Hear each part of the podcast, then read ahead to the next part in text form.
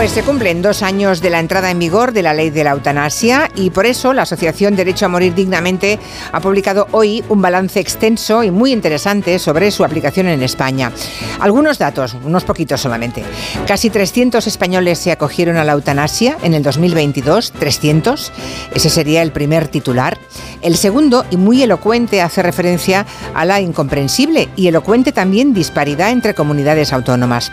Mientras Navarra, Cataluña, La Rioja y País Vasco lideran la implantación de ese derecho a la muerte digna, en otras comunidades como Murcia, Extremadura o Galicia, la incidencia es prácticamente testimonial.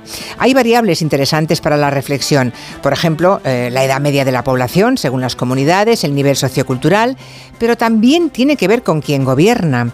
Según la Asociación Derecho a Morir Dignamente, la falta de homogeneidad se debe principalmente a si los gobiernos autónomos tienen o no interés en aplicar esa ley estatal. Es decir, hay comunidades donde el derecho a morir dignamente parece que no puede ejercerse. Así que estamos una vez más en eso de que no todos los españoles tienen al alcance los mismos derechos, aunque sobre el papel sea así.